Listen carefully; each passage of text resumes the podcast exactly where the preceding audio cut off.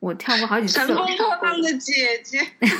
乘风破浪还说不上，但是你规避的同时，等于也把机会给规避了。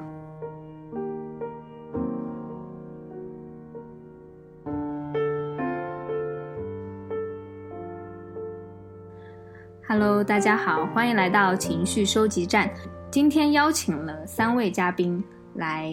录我们这一期的播客。首先，第一位嘉宾就是这一期播客呃能够录制的一个首要原因，是他自告奋勇想要来聊一聊这一期的内容，就是我们的吞吞。大家好，我是吞吞，我现在是一名 UCL 硕士的在读生，嘉哥是我的学姐，嗯我现在处于待业，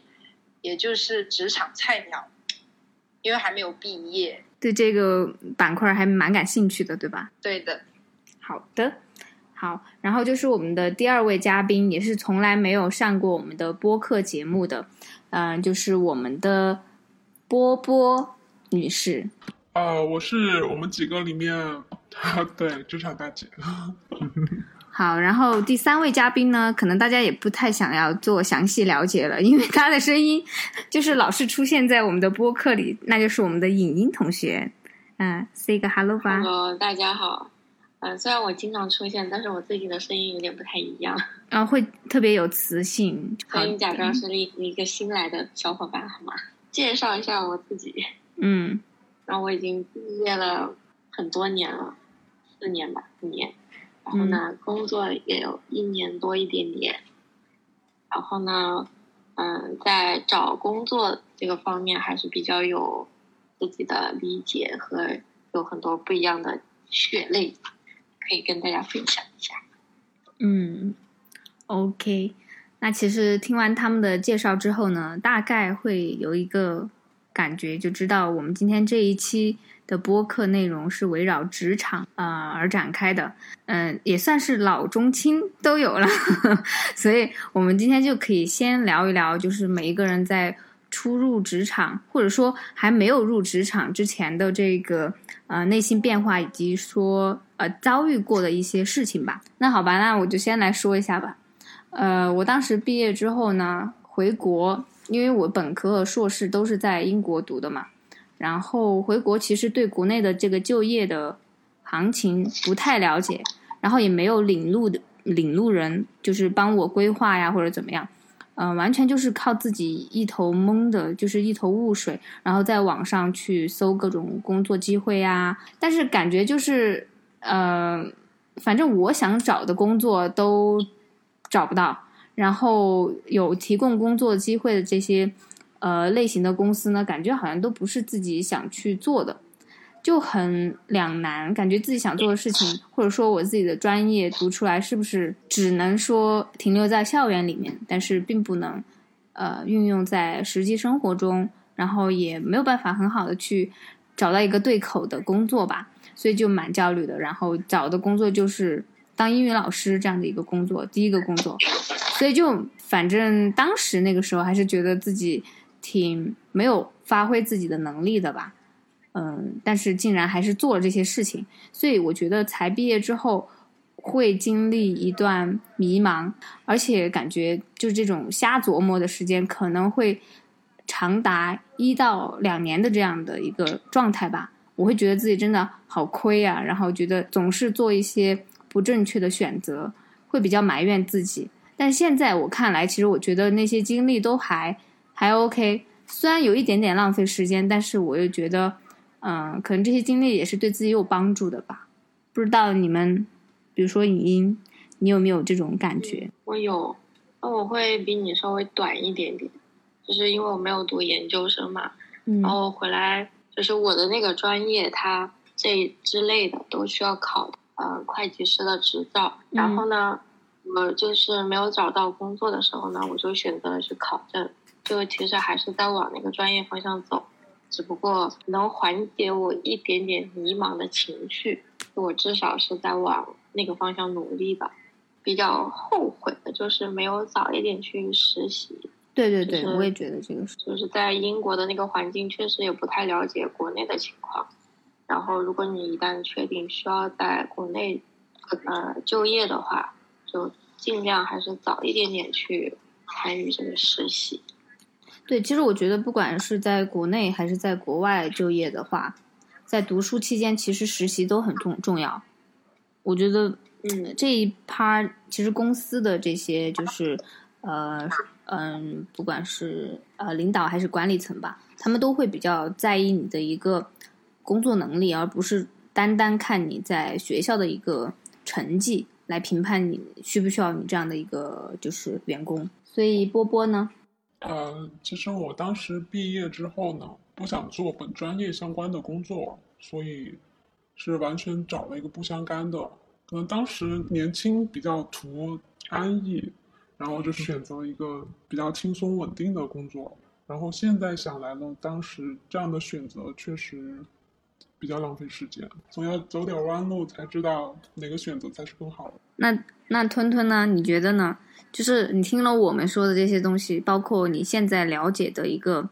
行情来说的话，你对以后的职场的一个期望，或者说你担忧的东西是什么？结合我本科的背景和研究生的这个经历，去选一个比较对应的一个行业，先选行业，再选再选职业。嗯，然后我觉得对于我来说，我的爱好我应该不会想变成职业，我比较希望是，嗯，周一到周五可能会有加班，然后周六可能也会加班，但是我想周日总总能空下来吧，然后周日我就可以去对进行我的爱好，嗯，因为我觉得这样子的生活比较有节奏吧。这其实是每个人都比较理想的状态。嗯，我的爱好是我非常喜欢就是看 live，去音 live。哈，live。嗯，那一周留一天，或者说留一个晚上的时间去，嗯，看那种现场的 live 的话，应该还是 OK 的。所以第一份工作一定要找合适的。所以就是，如果你想要有一天或者半天的时间是可以自己呃分配的话，就一定要好好的分析分析这个工作性质是否能够呃不用二十四小时纠缠你的这种。就是要多看看，就用实习的时间去看一下不同的公司它的工作强度是什么样子，嗯，然后你再再做选择会比较好。嗯，所以你对我们像我们吞吞这样的学妹来说的话，你想嗯就是你最想给出的就是关于找工作或者说嗯进入职场的一个建议是什么？第一个建议就是，如果有时间能去实习的话，就尽量多的去试不同的公司、不同类型的岗位。你试多了以后，你就知道自己能干什么，然后喜欢干什么，然后喜欢什么样子的工作环境。嗯然后嗯第二个就是，如果你没有办法去实习的话，你也可以就是把你的简历拿去投一些公司，就目的不是让你去实习，是你去测试你的简历能不能得到别人的认可。如果你收到了面试的话，就是你还可以抓住面试的机会去试一下。就其实简历和面试的那个，就是你怎么样去自我介绍，怎么样回答问题，都是你多试几次你就知道怎么样回答是最好的。就是如果你第一次直接去投你最想去的公司，那你很容易就错过你的机会了。的确是这样的。我想到了一个，就是就是我自己的感悟啊，就是不管你找的第一份工作，呃，可能会有多么的，就是有落差，或者是有多么压榨你的时间，你一定一定还是要有自己的一个呃规划和一个怎么说时间安排，不能放弃自我学习的这个嗯、动力和能力。离开了学校，依然还要保持这种对新鲜事物，或者是说，嗯、去学习一门新的技能或者新的东西的这样的一个，嗯、尝试的这样的一个状态。呃，毕业这么久了之后，我很多包括现在做的一些事情，正在呃运行的一些事情的技能，都是在我毕业之后自学的。就这种自我探索的能力，我觉得是不能够放弃的，就是也要要把它给呃维持继续下去。反而它会成为你生生活中的一个调味剂，也会让你变得非常的就是活跃，就是每一个细胞都再生了的那种感觉吧。因为有些时候确实工作会让你非常的就是疲惫麻木，然后让你觉得生活失去了呃某种某种意义上的意义。对，所以就是需要这些东西来刺激一下你的生活，就是我的一个嗯、呃、一个建议啦。我还想到一个，就是要做有效的社交。就嗯是以前我们也比较吃亏，就是不愿意去寻求别人的帮助。就是你认识的学长学姐，他很可能就在你想要去的那家公司里面就职。然后，如果你能跟他联系上，并并且表达出你的意，就是你的意愿的话，他有合适的机会，他就会帮你推荐。前提是你要去认识比较多的人，也不一定要局限在自己的专业里面。就是嗯别的行业也可以的，就有有可能，因为我做的也不是我本专业相关的工作，但是呢，我就是无意间碰到了这个机会，然后我又嗯很喜欢，然后我也才进去。如果你把找工作和社交的范围框死在自己的专业里面的话，就范围太小了一点。对，就是不要就是拒绝去社交。就是我最开始才毕业之后，我就不太喜欢 social，我就觉得没必要去认识新的这些人啊，或者怎么样，也不喜欢跟别人去聊天啊什么的。但是后来从去年开始，我就没有那么的呃怎么说自闭了吧。然后后来也会发现，就有一种发现新大陆的感觉吧，就是每个人都有自己的闪光点。在深入接触之后呢，你就总觉得跟这个人认识之后，你还是可以从他身上学习到他的一些好的地方，呃，或者是说能通过他知道的东西，你又了解一个新的领域或者别的东西。对于我们来说的话，也算是通过交朋友的方式，还了解了一个新的专业领域吧，就还是挺有趣的。嗯，呃，其实我本人呢，就属于那种做了好几个行业，然后也做了几个岗位，相当于像刚刚颖莹说的一样，尝试了挺多，也经历了挺多。呃，但是现在再倒回去看呢，会觉得，嗯，经验是有会有有趣的地方，但是更多的还是觉得自己没有从一开始的时候就选择一个对的行业而后悔，还是觉得有点浪费时间了。就前面几年的话，选择那个安逸的工作嘛，然后朝九晚五的休休周末。对于事业这一块呢，确实也没有放太多的心思和精力。嗯，所以现在再倒回去看的感觉，其实就是学业的加强版，也没有怎么去学，也没有怎么玩好，嗯就是在消磨时光。对，就完全是这种感觉。那吞吞，你听了我们几个小姐姐、老姐姐的建议之后，你有什么嗯想法吗？就是想说的？没有，就感觉大家都很 peace and love 那种感觉。对，因为我们可能是经历了一段波动的这个时期之后，现在都属于大家的平。所以或者是就有一次和别人相聚的一个机会，然后对方就评价说觉得我有生命力，说你没有生命力然后这，让我突然想，对，说我没有生命力，而且说我从大三大四开始没有生命力。然后，但是我想起我去年的一个经历吧，嗯分享一下，就是我去年暑假本科已经毕业了，从台湾回来了，然后我就琢磨总得办点活动吧，因为我的个性就是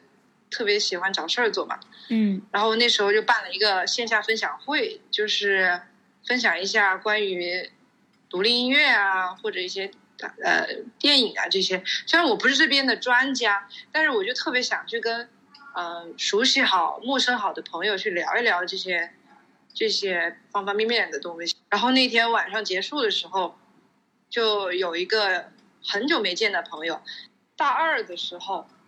我就曾经办过一个分享会，还是收费的那种线下分享会。然后那个小姐姐大二的时候在那个分享会上，她来了嘛，然后就认识我了。两年嘞，两年就没有完全微信上没有说过话的那种。最后跟我就是再见的时候，就说了很多触动我的话。他就发了一篇非常长的微信，就是他说他在我眼里看见有光的感觉，非常喜欢的事情的时候。或者你正在为之而拼命忙碌的时候，眼睛里闪着光那种，那就是喜欢呀。嗯，对啊，对喜欢的东西的热爱，眼睛里就是闪光的。这个可对啊，能我就是想说他说的生命力那。职场老鸟，就是生命力，它这和这个老鸟会不会是成那个，就是那个曲线下降嗯，不不会啊，啊，好直接的问题，就是嗯我之前参加过一个分享活动，叫做呃二十五岁的焦虑吧，就是嗯什么人生四又四分之一焦虑，就是类似于这种主题吧。嗯，就是呃，我觉得生命力和焦虑也有相关。就是工作，你觉得带给你的就是一种生命力呢，还是焦虑呢，还是什么呢？就是啊因为我也我来回答你这个问题，get 到你的点了。嗯，我也差不多感，你先说。就是如果你找到了一份你喜欢的工作，那你的就是你的工作的时候呢，你每天都会很开心，然后呢，你也不会因为工作里面的这些情况消磨掉你的耐心，还有你的这个对本身这个工作的喜欢，然后呢，同时你也会非常自主的就去学习跟你工作相关的一些知识，就是那样子积累下来的话，你我觉得应该就可以实现你说的生命力。但如果你做的工作让你痛苦的话，就你每天加班都不是因为喜欢，而是强迫你去加班的话，那我觉得你的生命力会成反比，就是会下滑。那哪种工作状态？哪种工作状态？就是，嗯，就是我现在做的工作和我的专业其实没有关系，但是呢，因为我是比较喜欢这个行业，所以呢，我会从头开始学，就是我会看很多视频啊，然后去和很多不同的行业里面，就这个行业里的专家去聊天，然后同时呢，我又没有想过要放掉我原来学的东西，就是我还会想办法把我以前学的东西放进我现在的工作里面，就我整个人是很充实的状态，就是很充实。就算我工资没有很高的话，我也会很开心，就我不会不会有每天那么有那么多抱怨。嗯，所以影音现在是对于职场来说还是一个蛮呃满足，然后也比较舒服，然后还上进的一个状态吧。目前来说，对吧？对，嗯，然后，然后我这个就其实这个路径其实是比较明确的，就是我在网上或是什么，我可能会去到哪里，然后嗯，这个升职的空间也是有的，而且是一个比较小众的行业，所以我还就是就属于稀缺资源，那我还就比较满意。嗯，对，就其实你的工作可能你不一定要去找大家都去瞄向的那个路子，就是有会有很多很细小的分支，然后那个里面其实是缺人的。就如果你正好也有那种特殊的技能，就可以在那里面发挥的很好。我想到另外一个方面可以回答他的问题。首先，影音这个方向挺好的，就是呃，以一个完美的一个嗯、工作状态的一个 example 吧。呃，如果是我嗯以另外一个方向来回答的话，要看你对工作的定义是什么。你觉得工作在你生活中的比重是什么？它它存在的意义是维持生计，还是为了呃满足理想？说要把工作的占比和它的一个概念你要划分好，然后即使你可能找的那个工作不是让你呃眼睛里冒光的工作，但是你也不会讨厌它，这是一个比较重要的点。当然，你不可能找找一个就是让你真的很很不喜欢的工作。我觉得我非常不建议现在的年轻人做这样的选择。这个就是既浪费时间又浪费自己的革命的本钱，就是你的呃身体。我觉得这样不太好。但是这个工作如果你不讨厌，然后一方面可以提升你某些能力的话，我觉得也是可以尝试的。然后在之外的时间，你可以呃尽量的扩充自己，自己就是会闪光的那些事情得以延续。我觉得这样的一个保持平衡，或者说稍微有一点点失衡的状态呢，我觉得都是可以接受的。至少我觉得我现在这样的一个状态，我没有全职在做心理咨询，我没有全职在做这个播客这个公众号，但是我在做的时候，我眼睛里是有光的，我还是很热爱的。就是你让我去熬夜剪这个音频去做这个事情，我是没有怨言的，我非常就是乐此不疲的在做这个事情。但是你说让我天天熬夜去做工作，我可能就会有埋怨，但是就反而误了你自己的前程。你看，你看嘉哥，他虽然没有做心理学直接相关的东西，但是他在平时那个带人啊，或者是交朋友的同时，他也会用到这些知识。就也不是说完全放掉。对，对，是这个样子的。比如说像我现在比较属于处在迷茫阶段嘛，嗯那嗯那我如果不找与我背景比较贴合的工作的话，然后我又不找我喜欢就是爱好的，比如说音乐这个行业的话，那我还能找什么行业呢？也就是长辈所说的比较稳定的，像国家企业这个系统啊，或者说公务员这个系统啦、之类的，不不就感觉我们俩不是这个意思。不是，我们的意思就是说，你先确定的一个问题是，你刚才说你是一个比较喜欢折腾的人，闲不下来。那我觉得你肯定不会选择像家长提供的那个走公务员这种比较稳定的路线，嗯，对？吧？那你嗯，现在离毕业还有一小段时间，虽然今年的这个行情不是特别好，但是就是有很多渠道你是可以找到实习的，或者是你可以找到实习的那个信息的。就是你趁着现在还没毕业，还可以申请实习的时候，你先去试你的简历。就你可以去试唱片公司或者音乐版权公司，你去投。然后，如果你觉得有一些比较好的那个工作环境的话，你可以去试一下。嗯，要趁着还没有毕业之前，应届生的优势，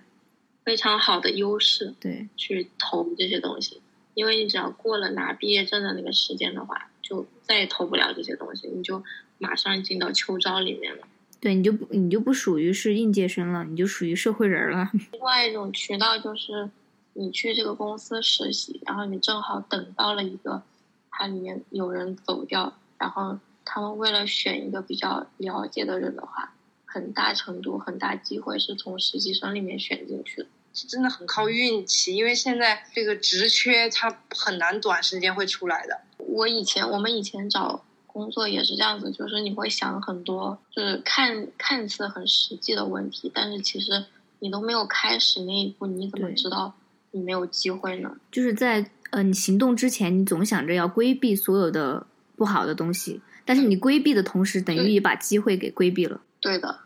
就是你把自己一有的那么一点点勇气，就用这些问题把它灭掉了。对，然后还有就是你刚刚有提到的，说就是嗯专业相关的好像又不太能选，然后自己兴感兴趣的又没有办法做，那该怎么办？但是其实刚刚我们的这个建议，其实不是说这两个都不做，是你可以取其一，因为你年轻在于就是尝试嘛，你都不去做的话，你肯定就不知道哪个不 OK，因为你可能不会在一次尝试你就知道自己合适什么。因为我研究生班上很多就是前辈嘛，然后他们的经验就是说，第一份工作会影响到你之后的跳槽的方向，所以，啊、不是说职业吧，主要是行业。就比如说你第一份工作你进的是汽车行业，那你之后跳槽的话，其实很难跳到比如说医药啊这种。选行业确实是一个比较重要的，但是我我举我自己的例子，就是我以前是学会计专业的，然后呢，会计专业最最热门的几个公司就是四大会计师事务所，然后呢，我以前就是只奔着这个目标去的，从来没有考虑过别的方向，所以我的那个就是我选择的行业就是会计行业，然后我就被框得很死在里面。后来范围大了一点，就是我到了汽车行业，就是会计这个地方，其实每一家公司都需要，财务也是。然后在另外一个行业里面去找到了我自己的本职的呃专业，然后在那个又在那个行业里面，我觉得我比较喜欢这个行业，所以我决定在这个行业里面发展，就是有点跟我们以前一样，就是不愿意放开那个范围去找，嗯就是你有可能在别的行业里面找到跟你专业相关的，就是你可以去很多不同的行业试一下。就比如说咨询行业，它也招跟工程啊，相关的相关的对，是的，对，然。后比如说汽车行业，它里面也有工业工程的，还有金融行业里面，金融里面有很多细分的行业，就是医药啊、工程啊，然后机电啊这些，这些其实都有，就就不一定是要找个跟工程相关的东西，就你可以去别的行业里试一下。那你嗯会觉得汽车行业有点夕阳产业吗？汽车行业的话，也看分支，就是如果你选一个比较好的品牌的话，它其实再怎么夕阳的话，也是有数字的骆驼比马大，对吧？对，嗯，如果你选特斯拉这种新新型新兴的公司和。嗯，比如说法拉利这种比较有历史氛围，是一个品牌，就是很成熟的品牌。这种的话，我觉得法拉利会很比较稳定一点。就算整个品牌再夕阳，整个行业再夕阳，都还是会有有钱人去买这个牌子。但是特斯拉有可能，你可能隔天你就找不到这家公司了，就很多新能源的公司它就垮掉了。就是我和影音如果能提到的更多的意见，可能还是关于私企比较相关吧。但是我们现在刚刚进入我们直播间的肉肉同学就不一样，他可以给我们一些不同的观察点吧。就他可能会对国企啊，就是就是编制这一块儿，稍微比我们更了解一点，对吧？对对对对对。呃，是这样的，就是我从毕业以后，我就是在一家合资的公司工作，然后那家合资的公司，它其实就是，呃，有有国内的，就是重庆的一家国企，然后还有德国、哈萨克斯坦，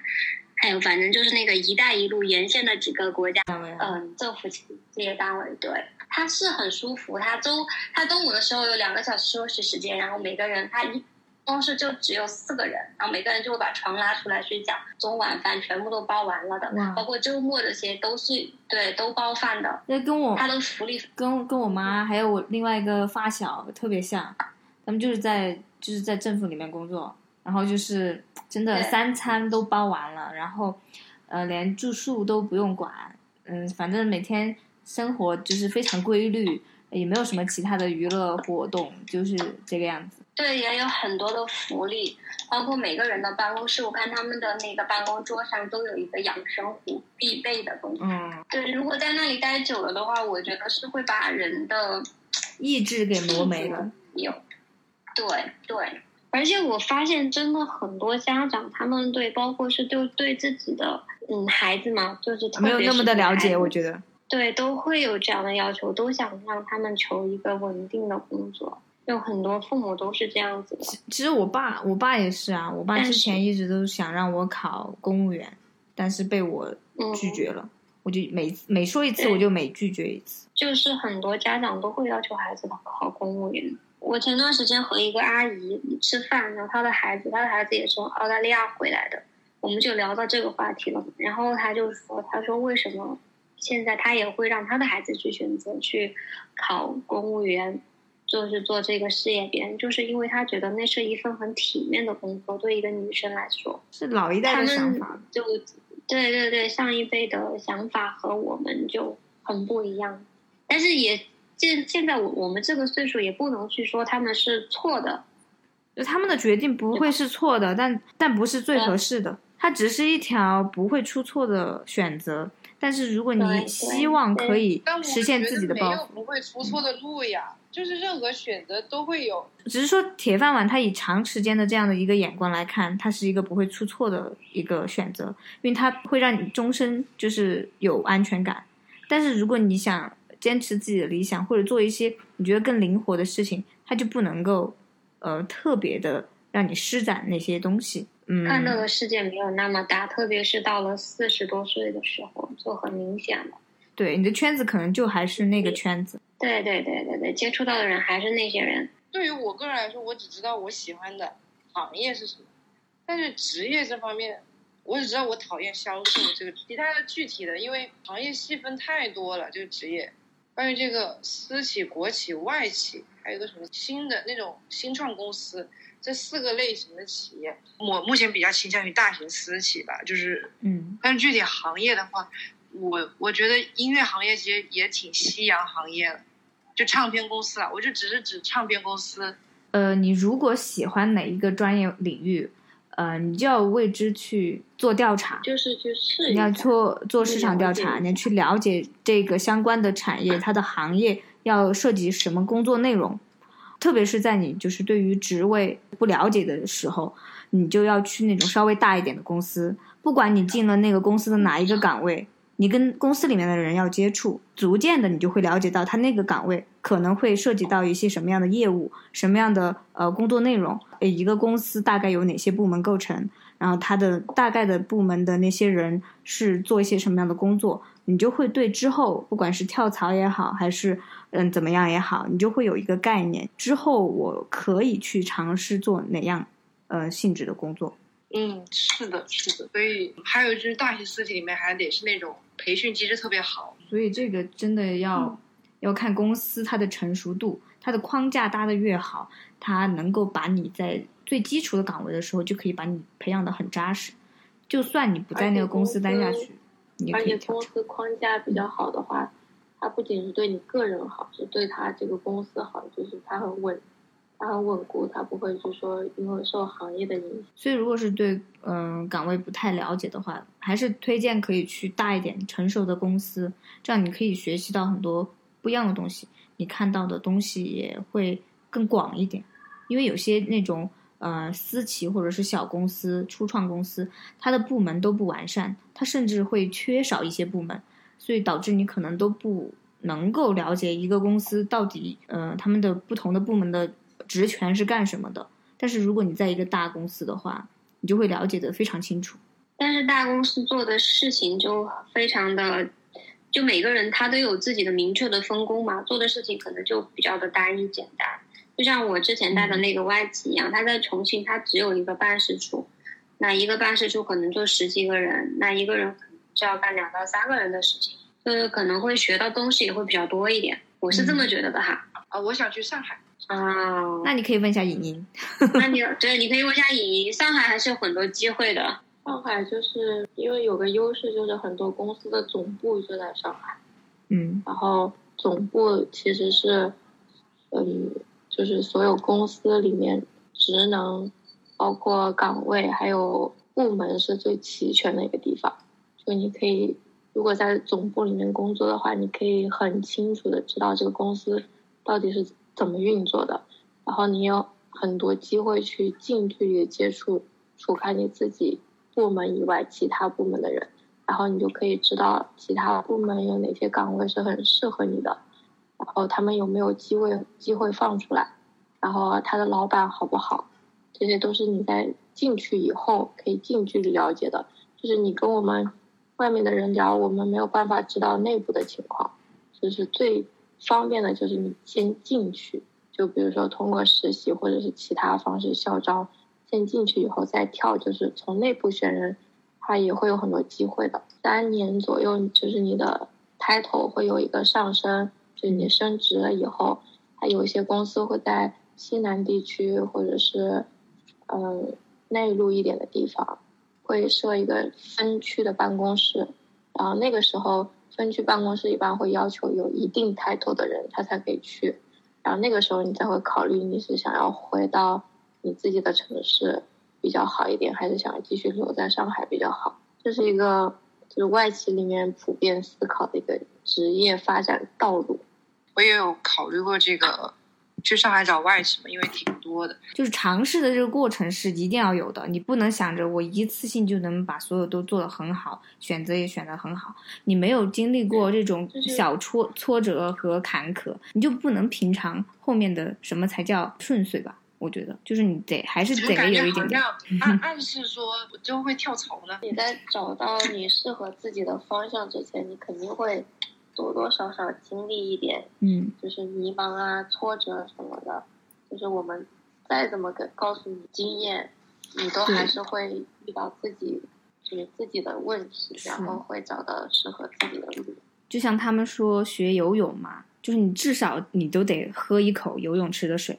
你才会学会游泳。就不管你再怎么规避，你设备再怎么齐全，怎么你都招你都得喝一口，就是这种意思吧。只是说你可以呃让你的错误率或者说你的失误率降到最低，这样去感受一把。而且我觉得，反正在一年以内的这样的时间浪费都不算浪费，只是说你要从你的这个坎坷里面，你要学习东西，你要学会成长。你不能因为你受到了呃挫折之后，就一味的嗯、呃去就是审视自己的不好的地方、不好的那个方面，然后却忘了自己还要往前走、往上走的这个这个状态就不行。所以就是说，还是得越挫越勇吧。我觉得，对，像我们三个吧，嗯，还算是越挫越勇的吧。所以就是人生一个时间一个阶段嘛，然后都是要去感悟的。你错过了一个阶段的话，你可能你体验到的那种味道就会少一些。那我们可以一年之后再约一个。嗯，可以啊，就到时候等你对吧？可以，可以半年，我觉得一年有点长。也可以，可以等到他工作了之后，我们吞吞工作了之后，有呃实习期过了之后，可能就应该有有一部分的感悟了。我觉得哈，有的有的，说不定是觉悟。因为不管怎么说，就算你是找到了一份很理想的，运气真的特别好，找到理想的工作，你那个校园生活跟实际的社会生活是相差很大的。呃，就算你在工作中可能内容上你没有很大的这种受挫，但是你有可能会在人际关系中，或者是说呃在其他的那种社会场景的生活中，你就会受到一些冲击，这些都是有可能的，它也会影响到你的整个就是工作后的这样的一个状态。所以我们今天的内容就到这里，拜拜，拜拜。非常感谢各位持续收听我们的播客节目，那就下一期节目见喽。